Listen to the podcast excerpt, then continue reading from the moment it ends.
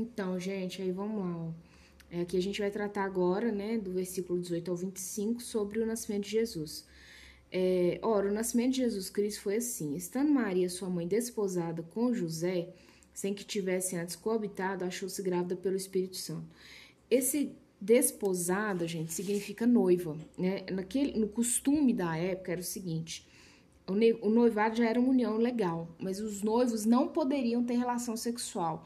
Ali era mais ou menos ficava-se um ano noivo a título até mesmo de não ver se não existia sexo entre aquele casal, porque viria um bebê, né? Naquela, naquela época os métodos contraceptivos não eram né, como hoje em dia, ou se até mesmo a noiva não estivesse grávida de um outro homem, né? Então, é, Maria, ela, ela, tinha um compromisso de noivado, inclusive, gente, compromisso de noivado na época da Bíblia era algo muito sério, era como um divórcio. Se eu sou noiva lá do José e ele fala assim, ah, não, quero mais, ah, não, eu como mulher não quero mais samaritana, era é algo pesado para a época, né? Então, eles eram noivos. E eles nunca coabitaram, quer dizer, coabitar aqui quer dizer sexo mesmo. Às vezes você acha comum antes do casamento o sexo, né? Acha não é comum, ah, que bobagem. Tá cheio de energia, jovem, né? Transa mesmo. Eu tenho um aviso para te dar.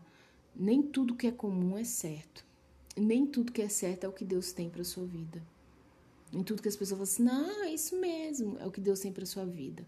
Pondera a sua Bíblia na palavra, pondera o que as pessoas falam na palavra.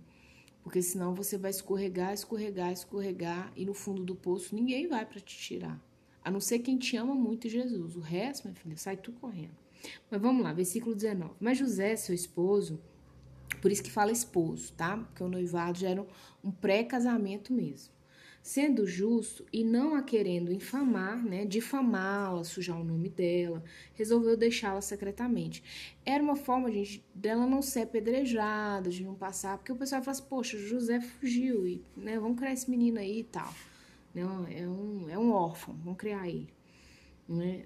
Aí no versículo 20 fala assim: Enquanto ponderava nestas coisas, eis que lhe apareceu em sonho um anjo Senhor, dizendo: Deixa eu te falar, Samaritana, é, às vezes você acha que Deus não lê seus pensamentos, né?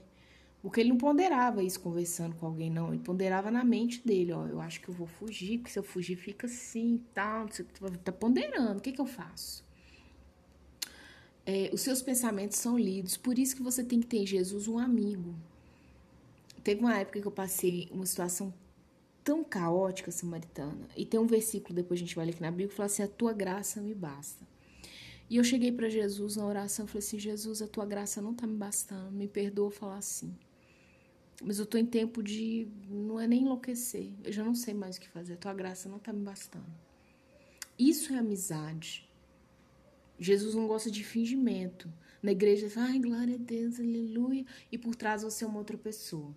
Entende? Jesus não gosta de fingimento. Mas a verdade, por mais que ela te doa. Então, e outra coisa, quando você for tomar uma, uma decisão, pondera. Questiona a Deus, é isso mesmo? Pensa, repensa. Não chega dando grito no estalo, senão. É, José, filho de Davi. Então o anjo falou assim: Olha, José, filho de Davi, não temas receber Maria, tua mulher, porque o que nela foi gerado é do Espírito Santo. Então, assim, cara, não precisa fugir, não precisa ficar maquinando qual que é a, a forma menos pior de resolver isso.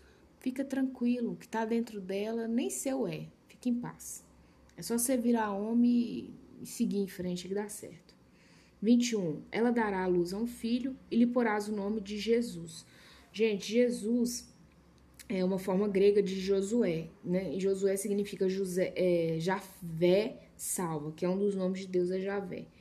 Cristo, né, o Messias, que é do hebraico, significa ungido, né? Ele vai falando, porque ele salvará o seu povo dos pecados deles, né? Então, ó, o neném vai nascer e o anjo foi maravilhoso, ainda foi dando instrução. Você fica em paz, o neném vai nascer, você põe o nome de Jesus e ele ainda vai salvar seus tudo. Porque o seu povo faz, eu faço parte desse povo, então tô no meio dessa salvação. Ora, tudo isso aconteceu para que se cumprisse o que fora dito pelo Senhor por intermédio do profeta, né? Que profeta Isaías. Eis que a Virgem conceberá e dará à luz um filho, e ele será chamado pelo nome de Emanuel, que quer dizer Deus conosco. Vou abrir um parênteses aqui, não só para fazer a palavra de Isaías se cumprir, tá lá em Isaías 7:4, mas para fazer a palavra que Deus deu lá no Éden, né, para a serpente, da, da barriga, do ventre da mulher vai nascer um que vai te esmagar a cabeça. Então, é, foi cumprido o que foi dito lá em Gênesis, na queda do homem também, tá bom? 24. Despertado José do sono, então ele estava meio que dormindo, ele estava pensando, de repente ele caiu no sono, né? Fez como lhe ordenara o anjo do Senhor e recebeu sua mulher, né? recebeu como esposa mesmo, deve que estava próximo já à, à fase do casamento, né? 25. Contudo, não a conheceu, enquanto ela não deu à luz um filho, a quem pôs o nome de Jesus. Aqui, para de achar que Maria é virgem. Se você vem do catolicismo me ouve, eu preciso informar. Primeiro, o nascimento vaginal, ele estoura qualquer ímã, então a mulher não tem como ficar virgem. E a segunda coisa, depois que Jesus nasceu, a ripa na chulipa aconteceu, gente. José e Maria não são dois santos, eles são carne e osso, como a gente sabe? Como eu e você. Então, não existe a Virgem Maria.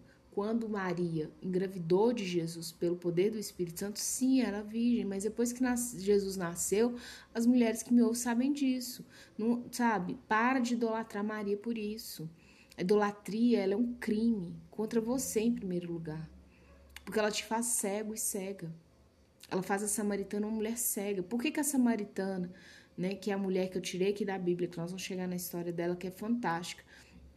Ela tinha tantos homens, uma idolatria. Uma idolatria. É, idolatria é o prazer. O que, que vale? Meu desejo. Não, mas o seu filho, foda-se, quero meu desejo. Então, toda idolatria, ela vai te cegar, seja por uma mulher, por um homem, por um jogo, sabe? Por uma orientação sexual, por um time de futebol, pelo seu pai, sua mãe. Meu pai. Vou abrir um parênteses aqui, Samuel. Tanto dia eu conheço a pessoa e o pai foi um crápula. Um crápula, um crápula.